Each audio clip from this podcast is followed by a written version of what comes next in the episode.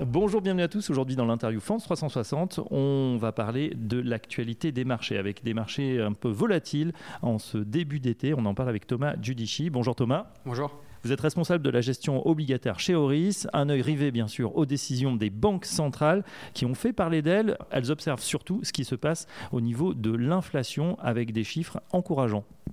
Oui, des chiffres très encourageants sur l'inflation américaine. Globalement, c'est vrai que sur la dernière semaine euh, de juillet, euh, il y a plutôt une tendance au thème de la désinflation qui est un petit peu revenu sur le devant de la scène et qui a plutôt profité euh, au marché. très clairement, on voit que le mouvement de désinflation est enclenché. Le pic est largement derrière nous et on voit que l'inflation baisse mois après mois. c'est plutôt encourageant. Il y a d'autres indicateurs qui, qui, militent un petit peu en sens. Il y a eu les prix à la production qui sont sortis sous les attentes, les prix à l'importation. Donc voilà, c'est ce qui nous fait dire que le ralentissement de l'inflation est en cours. Donc c'est plutôt de bon augure euh, pour que la Fed arrête son resserrement monétaire. Elle devrait probablement acter une dernière hausse en juillet pour euh, définitivement euh, s'arrêter. Alors la, grande question maintenant, ça va être quand est-ce qu'ils vont, repartir sur une première baisse de taux? les plus optimistes qu'on considère que ça va être à la fin de l'année, nous on considère que ça sera un petit peu plus loin, plutôt sur le début 2024. Mais très clairement, on se rapproche de la fin du cycle de resserrement monétaire qui a commencé en mars 2022 pour la Fed. Donc ça veut dire beaucoup moins de volatilité à attendre sur les taux on est plutôt euh, sur le pic, donc c'est plutôt aussi le bon moment de rentrer sur l'obligataire. C'est vrai que cette hausse, elle était euh, massive et on peut dire euh, partout dans le monde, hein, parce que évidemment la BCE, la Banque Centrale Européenne, a, emboîté le pas de la Fed, mais on voit que les taux en Australie, je crois, sont à 5,25. Partout dans le monde, on a eu cette, cette flambée des taux obligataires qui n'ont pas été sans conséquence. Est-ce que pour vous, ça a été suffisant pour terrasser quelque part l'inflation? Terrassé, pas encore, parce qu'on voit que l'inflation reste largement au-dessus euh, euh, des, objectifs d'inflation des banques centrales qui sont de 2%. Très clairement, on peut dire que dans les pays développés, on n'a pas euh, la même indulgence que peuvent avoir les pays émergents contre l'inflation. Dès qu'il y a un petit peu d'inflation, ben, les taux sont augmentés de façon assez agressive. Voilà, nous, on voit bien dans les pays développés, on a pris un petit peu plus de temps à mettre la, machine en route. Le resserrement monétaire est maintenant bien acté. On voit que l'inflation est en train de, diminuer. Il y a aussi un petit combat entre l'inflation et la, et la croissance. C'est-à-dire que pour faire baisser l'inflation, il faut que la croissance On ne veut pas non plus faire entrer les économies en récession, mais malheureusement, euh, dès qu'on a des chiffres économiques qui montrent une certaine résilience de l'économie, ben, ça milite aussi pour, euh, continuer le, leur serment euh, monétaire. on voit quand même néanmoins que les tensions inflationnistes sont en train de, de, baisser, donc c'est plutôt effectivement de, de bon augure pour les banques centrales.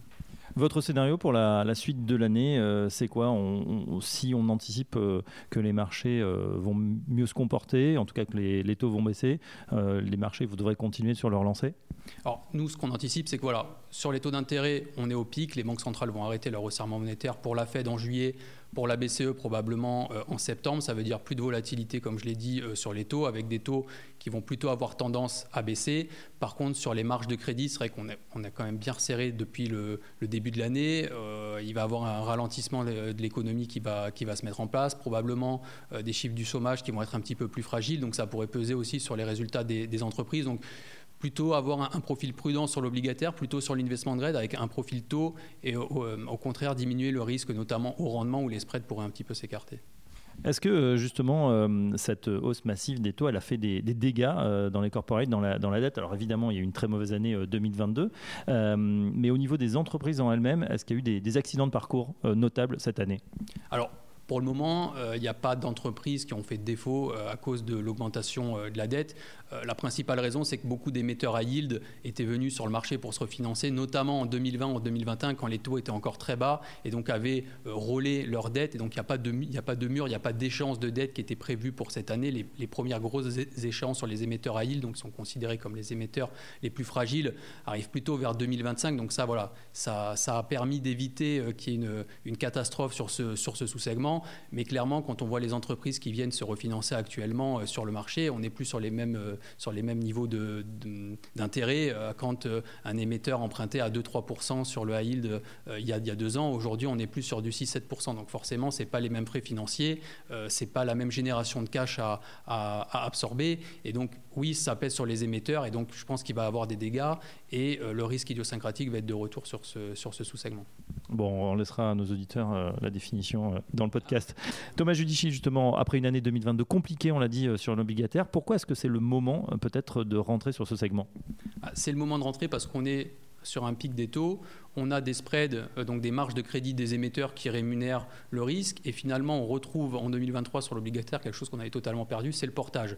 C'est-à-dire qu'on est quand même rémunéré euh, pour détenir des obligations, ce qui n'était pas forcément le cas avant. Et donc l'avantage majeur euh, par rapport à des actions notamment, c'est que s'il se passe rien, ben, on a le portage.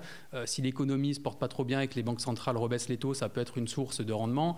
Et finalement, ben, aujourd'hui, les obligations reviennent en force dans les allocations parce qu'avant, ben, quand on cherchait du rendement, finalement, il n'y avait que les actions ou la euh, comme alternative justement, et qu'aujourd'hui, on peut retrouver des actifs de rendement euh, qui peuvent être moins volatiles ou en tout cas qui offrent une, source de, décorrélation en mettant du taux sans risque et du rendement, ce qui n'était pas forcément le cas avant. Voilà, donc pour les conseillers en gestion de patrimoine qui nous écoutent, on peut revenir à cette allocation dont on parle souvent, 40, 60, euh, pour sécuriser les portefeuilles. Bah, Très clairement, aujourd'hui, euh, sur les obligations, on arrive facilement à avoir du 5% de rendement, alors qu'on avait euh, euh, zéro, voire des taux négatifs il y a encore, il y a encore deux ans. Donc c'est clairement une alternative crédible au marché action. Et quand on regarde un petit peu le contexte économique, on voit qu'il y a un ralentissement de la croissance qui est prévu pour 2024, que ce soit aux US ou en zone euro, on peut clairement se poser la question de se dire est-ce que il ne vaut pas mieux rentrer des obligations, voire du taux sans risque dans des allocations plutôt que de surpondérer sur les marchés actions? Voilà, merci en tout cas euh, Thomas Judici. Je rappelle que vous êtes responsable de la gestion obligataire chez Oris. À très bientôt sur France 360. Merci beaucoup.